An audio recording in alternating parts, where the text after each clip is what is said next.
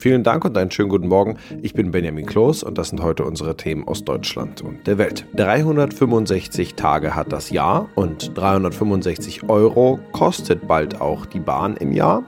Ein Update zur Situation in der Ukraine und jetzt noch schnell den Führerschein erneuern. CSU-Chef Söder fordert angesichts von Inflation und Energiekrise eine Verlängerung des Tankrabatts und eine weitere Entlastung beim öffentlichen Personalnahverkehr. Mein Vorschlag wäre ein 365 Euro Jahresticket für den gesamten öffentlichen Personennahverkehr in ganz Deutschland, sagte Söder der Bild am Sonntag. Zudem fordert er massive Gebühren und Steuersenkungen. Clemens Kurt berichtet. Teilweise Beifall von den Linken, Kritik hingegen von SPD und dem Deutschen Institut für Wirtschaftsforschung. Dessen Präsident Fratscher sagte dem Handelsblatt, die Forderungen Söders würden eine Umverteilung von arm zu reich bedeuten.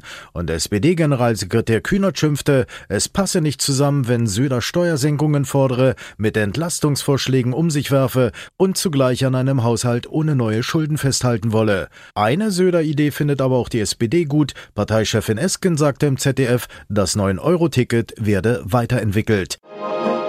Die ukrainischen Streitkräfte haben im östlichen Gebiet Donetsk nach eigenen Angaben erfolgreich Angriffe von russischer Seite abgewehrt. Es habe massiven Beschuss auf militärische und auch auf zivile Infrastruktur in verschiedenen Ortschaften gegeben, teilte der Generalstab in Kiew mit. Ulf Mauder berichtet aus Russland. Das Verteidigungsministerium hier in Russland hat heute einmal mehr über Angriffe auf westliche Waffen in der Ukraine berichtet. So sei in Odessa am Schwarzen Meer ein Depot mit Anti-Schiffsraketen vom Typ Harpoon vernichtet worden. Im Osten der Ukraine wurde ein US-Mehrfach-Raketenwerfer zerstört. Zudem seien ein ukrainischer Kampfjet und ein Kampfhubschrauber im Osten des Landes vom Himmel geholt worden. Der ukrainische Generalstab hatte bereits am Morgen von massivem Beschuss vor allem von russischer Artillerie berichtet. Dabei habe Russland aber keine neuen Gebiete einnehmen können, hieß es. Wer zwischen 1953 und 1958 geboren worden ist und noch einen alten Papierführerschein hat, riskiert ab dem morgigen Dienstag 10 Euro Bußgeld. Es läuft eine Frist zum Umtausch ab. Bis 2033 müssen alle alten Führerscheine umgetauscht sein. Jan Hennereitze berichtet. Was passiert denn denen, die trotz abgelaufener Frist noch mit dem alten Führerschein unterwegs sind? Sie fahren ohne gültige Fahrerlaubnis. In Deutschland kostet das laut Bußgeldkatalog 10 Euro. Also nicht viel, wenn man bedenkt, dass es 25 Euro kostet, den Führerschein umzutauschen und man darüber hinaus dafür noch ein biometrisches Passbild braucht und zur Führerscheinstelle muss. Aber im Ausland kann es einem größere Schwierigkeiten bereiten, wenn man mit einem abgelaufenen Führerschein erwischt wird.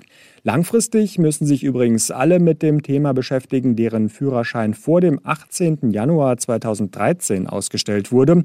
Schritt für Schritt werden die bis 2033 alle ungültig. Hm, wie bekomme ich den neuen Führerschein und warum überhaupt dieser Aufwand nach so vielen Jahren?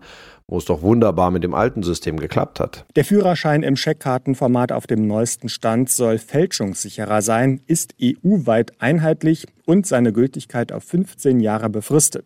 Dann braucht man wieder einen neuen, auch mit neuem Foto. Die Umtauschfristen sind gestaffelt, damit nicht alle gleichzeitig die Führerscheinstellen überrennen. Als nächstes sind die Jahrgänge 1959 bis 1964 dran. Alle, deren Führerscheine erst später ablaufen, können sich aber auch schon jetzt einen neuen holen. Dabei haben muss man Personalausweis oder Reisepass, den alten Führerschein, biometrisches Passbild und 25 Euro. In unserem Tipp des Tages geht es ums Coolbleiben an den kommenden Hitzetagen. Denn es soll ja wieder heißer werden. Oft ist das dann auch in der Wohnung besonders anstrengend, weil da aufgeheizte Luft steht. Aber noch ist es ja etwas kühler. Wie schafft man es, dass es drinnen trotz zunehmender Hitze draußen möglichst lange so bleibt? Und wo kann man Wohnräume, auch wenn es heiß ist, abkühlen? Ronny Thorau berichtet. Viel hat das mit dem richtigen Lüften zu tun, oder? Ja, und das muss man nochmal trennen. Nachts ist der Rat eigentlich recht eindeutig. Die kühle Nacht oder auch kühle Tage vor heißen Tagen immer ausgiebig zum Lüften nutzen. Am besten querlüften. Also die Zimmertüren auf und dann mit Durchzug lüften von einer Seite zur anderen der Wohnung oder des Hauses. Beim Tagsüber lüften, wenn es heiß ist schon, da gehen die Geister dann ein bisschen auseinander. Die einen sagen, der Luftzug kühlt einfach uns Menschen zumindest ab. Die anderen sagen, ja, aber dafür heizt sich die Wohnung mehr auf. Alternative können Ventilatoren sein, die für einen Windhauch sorgen. Von Klimageräten raten Experten aber ab. Die sind teuer, fressen viel Strom und bringen oft wenig. Okay, und vom Lüften abgesehen, was hilft noch, um die Hitze aus der Wohnung zu kriegen? Ja, zum Beispiel Fenster abdunkeln tagsüber kann helfen, vielleicht sogar mit Sonnenschutzfolien oder mit Rollos mit reflektierenden Oberflächen, denn auch bei geschlossenen Fenstern heizen die durchkommenden Sonnenstrahlen die Räume auf.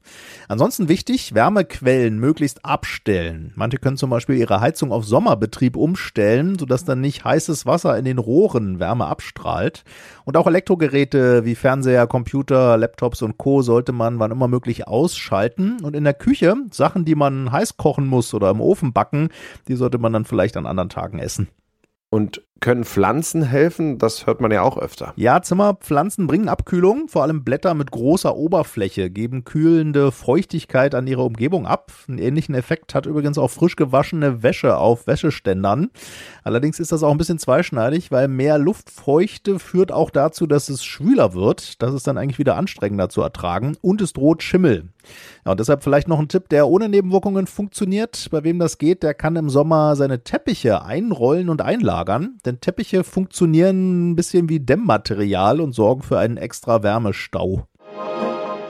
Und das noch? Schwäne zählen. Das ist in Großbritannien eine royale Tradition.